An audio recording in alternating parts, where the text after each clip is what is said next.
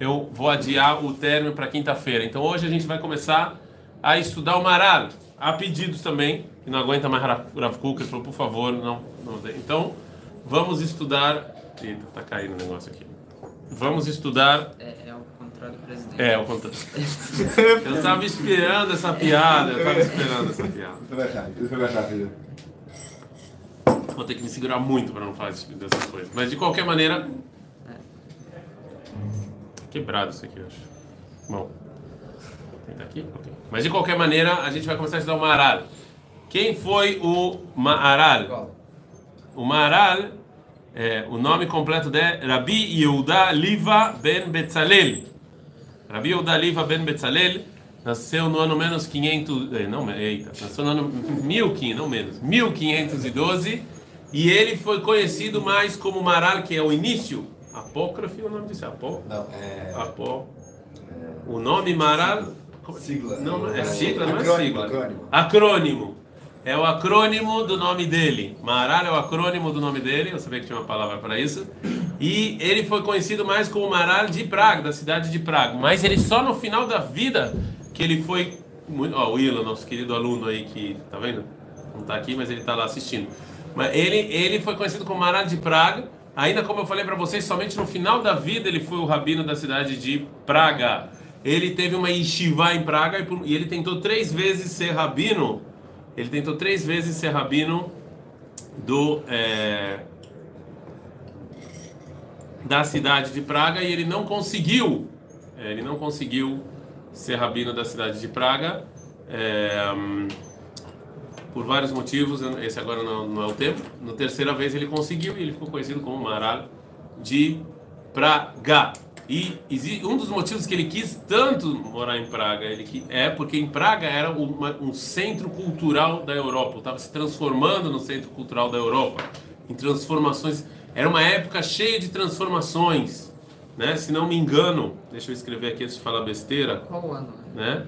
Ele nasceu em 1512, né? Tá me mandando 20 fotos aqui. É... Tem uma estátua dele na prefeitura, sabia? Hã? Tem uma estátua dele na prefeitura moderna de Praga. É aquela estátua que é melhor não ver, né? É, porque tem uma mulher pelada, ele tá abraçando uma mulher É, pelada. Não é, não é essa? Não é essa estátua. Tem essa estátua lá. Pode ser, mas essa que eu, Eu vi. acho que essa. Não, então você não viu na frente. Tem duas estátuas dele. Uma das coisas, é, uma da coisa, ele viu, por exemplo, na época da Revolução Copernicânica, ou seja, era uma época de grandes mudanças no mundo judaico, e ele também vai contribuir para as mudanças do mundo judaico, as mudanças filosóficas. A gente vai ver como é que a filosofia dele era bem, inclusive o imperador daquela época quis falar com ele, eu esqueci o nome dele. O nome dele. O imperador quis ter, teve uma conversa entre ele e o imperador no castelo de Praga, que até hoje ninguém sabe o que, que foi dito nessa conversa. Ele foi convidado e, e era um imperador bem bem para frente, um imperador assim bem intelectual. Eles conversam até hoje ninguém sabe sobre o que, que eles conversaram. E é, a Torá dele é uma Torá bem revolucionária. É, ele, por exemplo, foi um das, uma das pessoas que criticava muito o estudo de Guimará, do jeito que era feito daquela época, que era chamada de Shitata Pilpul, que a pessoa estudava Guimará e as pessoas chamavam de não de Pilpul e sim de Bilbul, né? Confuso, porque as pessoas ficavam estudando, estudando, estudando e não saía nada disso. E ele era muito adepto ao estudo da Mishnah, principalmente para as crianças. E o aluno dele, conhecido como Tosfot Yom Tov, Yom Tov Lipman, o que, que ele vai fazer? Uma explicação da Mishnah.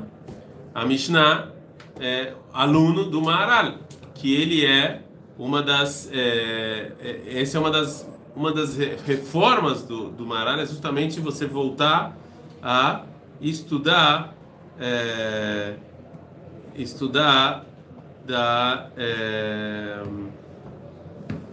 é, estudar da, é, a Mishnah, né? Ele, ele então esse é o esse é, é Paoto ter a revolução do Maral. E o Rav Kuk, ele sim, muita coisa do Rav Kuk ele tira do Maharal. Muita coisa que o Rav Kuk faz, ele tira do Maharal. É, e é, então, a pedidos, a gente vai estudar o Maharal. Eu espero que vocês aí é, em casa vocês aqui na Yeshiva consigam chegar nos pontos é, linkados entre o Maharal e o é, e o Rav Seider. Então vamos lá. E como eu falei para vocês, o, Maharal escreveu muitos livros, os livros mais famosos dele é Tiferet Israel, Netzach Israel, são livros famosos, só que eles são muito grandes e tem muitos capítulos. Então, se eu fosse fazer um vídeo no YouTube desses livros, ia ter tipo parte 10.500.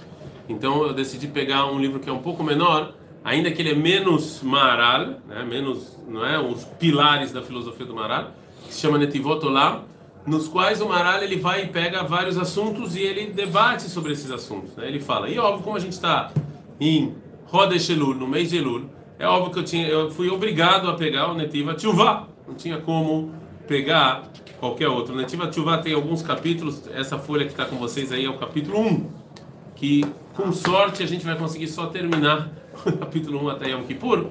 O Maral, assim, ele escrevia, as frases dele era, são frases bem longas e bem extensas, ok? É, bom, ele vai começar com Mishlei. Pasuk e Mishlei, ok? A gente sabe que Mishlei, Shlomo Amelech escreveu três livros. Quais são os três livros que Shlomo Amelech, Shlomo Amelech escreveu? Mishlei, Kohelet e Shira Shiri. E quem estuda esses três livros vai ver que eles são muito diferentes, mas assim, completamente diferentes um dos outros.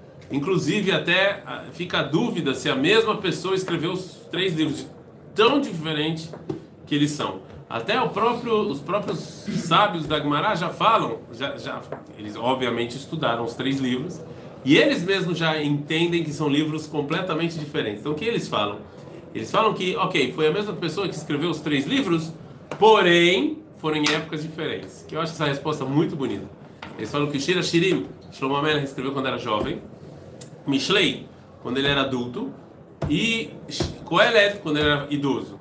E eu acho, por que, que eu acho essa resposta muito bonita? Porque lembra muito a música do Raul Seixas, que eu acho que é uma das mensagens mais fortes que a gente tem que ter.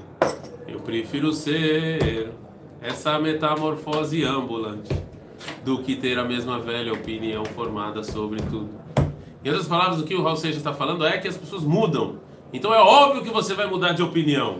Então não é feio você falar que antes você achava uma coisa e agora você mudou. Não é feio. Porque você muda, você conhece. Eu tive uma reunião com uma mãe aí de um aluno que ela que ela falou para mim: "Ah, mas meu filho quando foi para Israel nem falava desse assunto". Eu falei: "É óbvio. Ele veio para Israel, ficou seis meses em Israel, teve outras experiências. Não é que ninguém está lavando a cabeça dele. Ele viu coisas novas, ele teve experiências novas e é óbvio. É, é, é, se ele não mudasse de opinião seria estranho. É óbvio que as pessoas mudam de opinião. E, e é isso que a Gemara fala do, do Shlomo Amelech. Shlomo viu o mundo de uma maneira quando ele era jovem. Depois adulto ele viu o mundo diferente. E depois idoso ele viu o mundo diferente. Então esse, esse é mais ou menos o, o, o, o, o Inyan. Não, o Sefer Mishlei, e esses livros são chamados de Chokhmat Shlomo. Né? A filosofia de Shlomo vai falar a filosofia dele Óbvio que a gente tem que estudar todos os três livros, e óbvio que os três livros têm mensagens importantíssimas para passar para a gente, isso é óbvio. Mas é, aqui o Marar ele vai começar falando do livro de Mishlei, o primeiro capítulo do livro de Mishlei, que óbvio que vocês já leram. É óbvio, como é que você pode sair da Yeshiva? Vocês estão terminando a Yeshiva? Como é que vocês podem sair de terminar a Yeshiva? Outro menino perguntou, qual livro tem que ter para ter Irat Shammai? Qual livro tem que ler para ter Irat Shammai? Mesilat Yesharim, Elchot Tzadikim, eu falei, Tanakh. Já terminou o Taná? Falou, não. Falei, então, exatamente, lá deixaríamos, você não terminou o Taná. Termina o Taná, eu tenho certeza que você vai ter muito Irat Shammai. Certo? Carnirali. É... O Mishlei fala o seguinte, eu vou traduzir o Passu, que a gente tem que entender muito bem o Passu, que todo o capítulo 1 do Netivota Tchuvá do Maral vai ir em torno do estudo do versículo em Mishlei. Ele faz muito isso, o Maral. Ele começa com uma Gemara, começa com o Pasuk, ele faz perguntas. Aqui ele não vai fazer perguntas, ele vai direto estudar o Pasuk e vai respondendo as perguntas da Gemara ou do Pasuk. Ele fala o seguinte: Chokhmot Bahutz Tarona, a, sabedoria, você vai, você vai ver ela lá fora. Berchovot Ten Kolá. Ele está falando sobre a sabedoria, Então a sabedoria, ela vai estar tá lá fora e nas ruas você vai ouvir a voz da sabedoria nas ruas. Perosh Robiot Tikra. No início dos berros e dos gritos você vai chamar. O Bepitrei Shearim Bair e Maria Tomar. E nas portas e nos portões da cidade você vai falar os ditos da sabedoria. Ou seja, os ditos da sabedoria, é, as vozes da sabedoria, os ditos da sabedoria você vai falar no portão da cidade. Obviamente que naquela época, na época de Shlomo Amelech, as cidades tinham portas e portões. É, Ad matai ptaim teavu peti. Até quando os tontos ou os bobos vão gostar de bobagem. E os leitinhos e os palhaços, latsud hamdu laem. Eles vão querer palhaçada.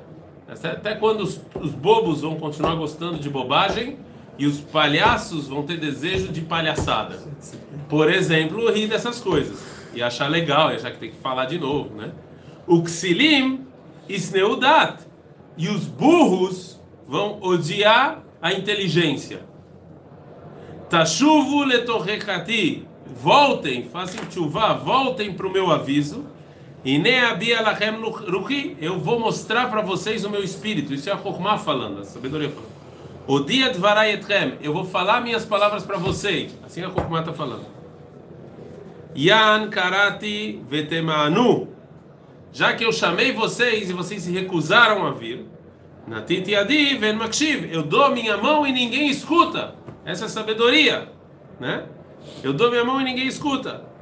Tifreu kolatzati vetochechati lo avitem. Vocês acabam com todos os meus conselhos e os meus avisos vocês não querem.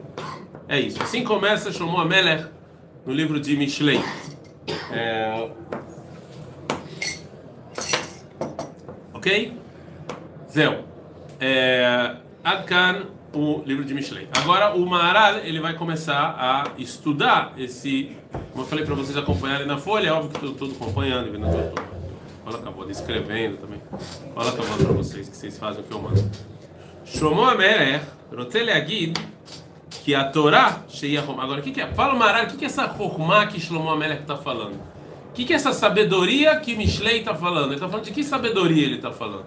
Ele está falando de Emmanuel Kant, ele está falando de. É, é, ah, tem gente do Marron Meir também escutando. Bom dia. Os tijolinhos do Marrom Meir são muito melhores que o meu. Só deixar aqui avisado. É, e é, a sabedoria da, da ele está falando de Immanuel Kant, ele está falando de Aristóteles, de Platão, de que sabedoria que ele está falando? Fala o Maral, Shlomo Amelech está falando da Torá, da Torá, que é Chokhmah, Velakar Loktiv Chokhmah, Rak Chokhmot, Shei Chokhmah Eliona, Davar. Por isso que no Passuk está escrito no plural. Chokmot, que está englobando, é uma coisa que engloba tudo. Que se tivesse escrito no singular, eu ia falar, é uma sabedoria, mas existe outras. É uma, uma, um estudo, mas existe... Ah, quando, ele, quando vem o Passu, quando vem Shlomo e fala no plural, ele está falando sobre todas as sabedorias. E o que, que engloba todas as sabedorias? É a Torá. Não existe mais nada fora da... nenhuma sabedoria fora da Torá. Isso ele vai explicar um pouco mais no Netiv a não. A pergunta aqui que é Chokhmah. Assim, para ele, Chokhmot é Torá. Chokhmah de Chol, então não é Chokhmah. Não sei se, se o Mishlei chamaria isso de Chokhmah. Mas ele, chama, ele daria outra palavra para definir isso. Certo? Não está falando que se você estudar geografia isso não é Chokhmah. Ele está falando que quando o Mishlei vem chama de Chokhmot, ele está se referindo à Torá. Certo? mas entendeu? Mas é a palavra, essa, essa é o significado dessa expressão. Agora, aqui fala o Maral, o que, que mais ele aprende disso? E Bahutz Tarona Kilomar, Shemitchayev Davar Zemina Chokhmah Shel Torah, El Kol Bnei Adam, Vezeu Bahutz Tarona. Fala, isso aqui não é só para o povo judeu. Quando vem Shlomo Amelech e fala que é do lado de fora, isso é algo que obriga todo mundo, todas as pessoas, e por isso que é do lado de fora. Por isso que não, tá, não é dentro de uma casa, não é dentro do Beit Midrash. Não é só para quem vem na Yeshiva. Quem vem para Yeshiva estudar, ele ele ele está obrigado a essa Chokhmah. Quem não vem estudar no Beit Midrash, não. Fala não, Bachutz Taron é para todo mundo. Ve'amar berchovot ten kolah. O que, que é nas ruas? Essa Chokhmah vai dar a voz dela. Rotzelomar, adavar azeh sheu mitchayev Torah. Agora, essa, isso, isso que tem algo que a Torá nos obriga, que ele ainda não falou o que que é. Você podia falar que a Torá é para os grandes sábios. Isso que a Torá nos obriga é algo que são pessoas muito inteligentes. A gente sabe que tem coisas que a gente espera de pessoas inteligentes. Tem, tem coisas que pessoas menos afortunadas que não estudaram. É óbvio que a gente espera menos. Ninguém agora vai resolver a equação, é, vai entender a teoria da relatividade se nunca estudou no colégio. Ron? Nem eu que estudei no colégio não consigo. Imagina, Ron? Tem, a gente sabe. Então, você poderia pensar que esse assunto específico que o versículo está falando, já que ele está falando que isso é sabedoria, e sabedoria, infelizmente, não é todo mundo que tem, não é todo mundo que possui. Então, talvez seja só para grupos elitistas. Talvez seja só para um grupo específico de pessoas, uma elite. Fala ele não, está escrito no versículo, não, não, não, não. Aval Lá está nas ruas. Quem é que está nas ruas? Todas as pessoas, qualquer uma, as pessoas normais estão nas ruas. Qualquer pessoa normal que está na rua, ela tem essa obrigação.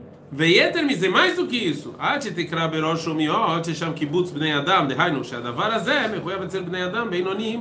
E mais do que isso, vale o pasuk beroshomiot. Beroshomiot é quando estão tá as pessoas juntas lá. Quando as pessoas todas estão juntas, ou seja, uma pessoa mediana. Isso que o versículo está falando são para pessoas medianas, pessoas normais, pessoas como qualquer outra, e não só para um grupo elitista.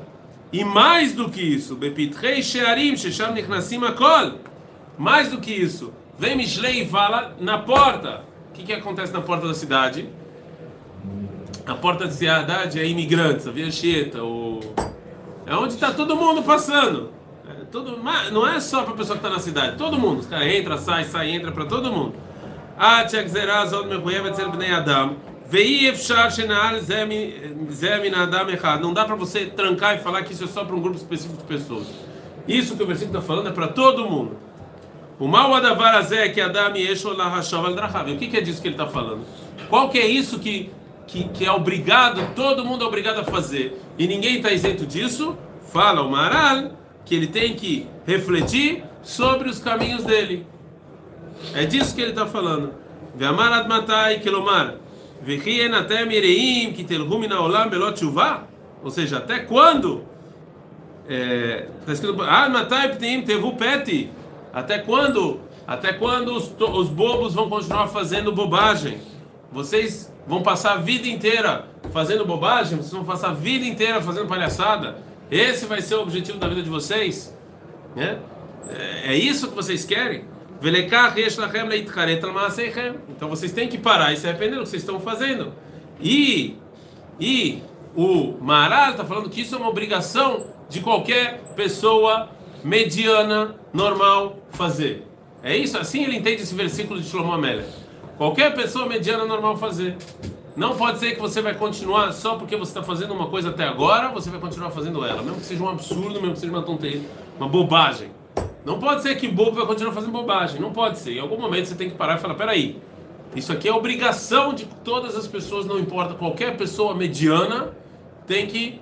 Segundo Maral, esse versículo está falando qualquer pessoa mediana. O que é qualquer pessoa mediana? É qualquer pessoa. Óbvio, ele está falando que você tem problemas e tal. Qualquer pessoa. Qualquer pessoa. Você tem que parar, pensar, refletir, ver se realmente o que ele está fazendo é uma bobagem. Ver se ele.